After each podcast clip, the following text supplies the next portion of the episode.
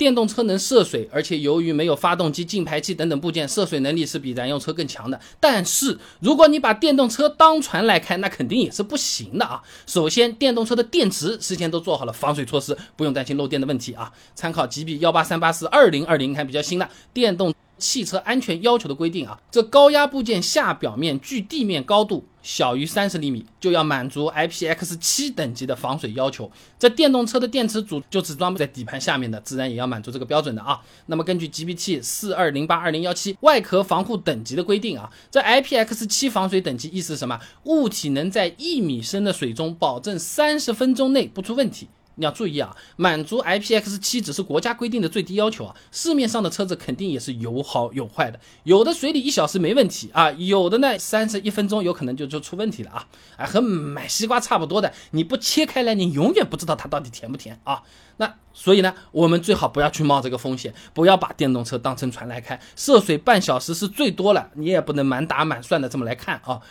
万万一有个抖动偏差，那你要是不小心在水里开太久了，最最多呢就是车子坏掉、漏电、触电的事情，我们是不用担心的啊。那戴海峰等人呢，在机电一体化期刊上面发了篇论文，分享给你，《电动汽车高压电安全分析及防护设计》上面说啊，这电动车上的高压部件呢，除了做到绝缘、外壳防护等等措施。之外呢，还设计了电位连接、附加接地、自动断路、电器隔离等等一系列的漏电保护措施。说人话啊，只要出现了问题了，哎，这个电啊它是自动会切断的。哎，就好比我们家里用电功率太大，保险丝就会熔断。我们买的那个呃储水式的电热水器，它也要防止你这个漏水漏电出问题。这个技术都是有的啊。那么虽然电动车能涉水，但是涉水深度其实也是有讲究的啊。你最好不要超过三十厘米，还是参考 GB 幺八三八四二零二零电动汽车安全要求的规定啊。离地面高度大于三十厘米的部件，只需要满足 IPX 五这个防水等级就是可以了。那么 IPX 五防水等级是什么呢？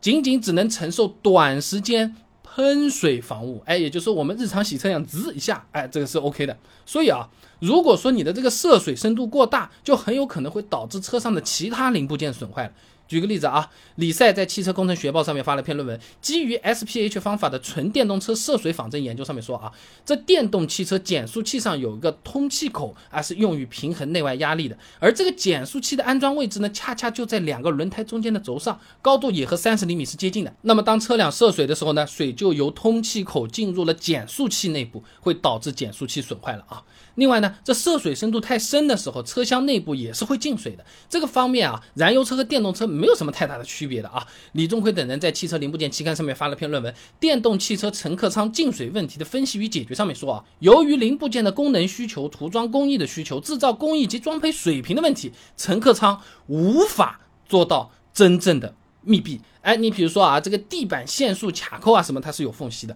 空调管路啊，哎，也有过孔缝隙的；门板边缘也是有缝隙的，都会造成车内进水的。那车内进水不但会造成零部件的锈蚀损坏问题，隔音棉、地毯等等这些部位还会因为泡水腐烂霉变，会产生异味，后续处理起来也是比较麻烦的。你不去处理的话，也是影响健康的啊。总而言之，电动车能涉水，人也不会触电，但涉水高度最多不要超过三十厘米，时间。不要超过半小时，否则就有可能会导致车内进水，以及引起一系列的零部件的损坏，哎，而且会让车里面产生各种影响健康的这种异味或者发臭啊。好了，今天的视频呢就先做到这里了。如果各位朋友觉得这个视频做的还不错的话呢，点我的头像关注我，点赞转发给你的朋友啊，这个对我真的非常重要，动力来源嘛。而且这样你每天都能收到一段超过六十秒的汽车使用小技巧了。备胎说车，我们明天接着聊。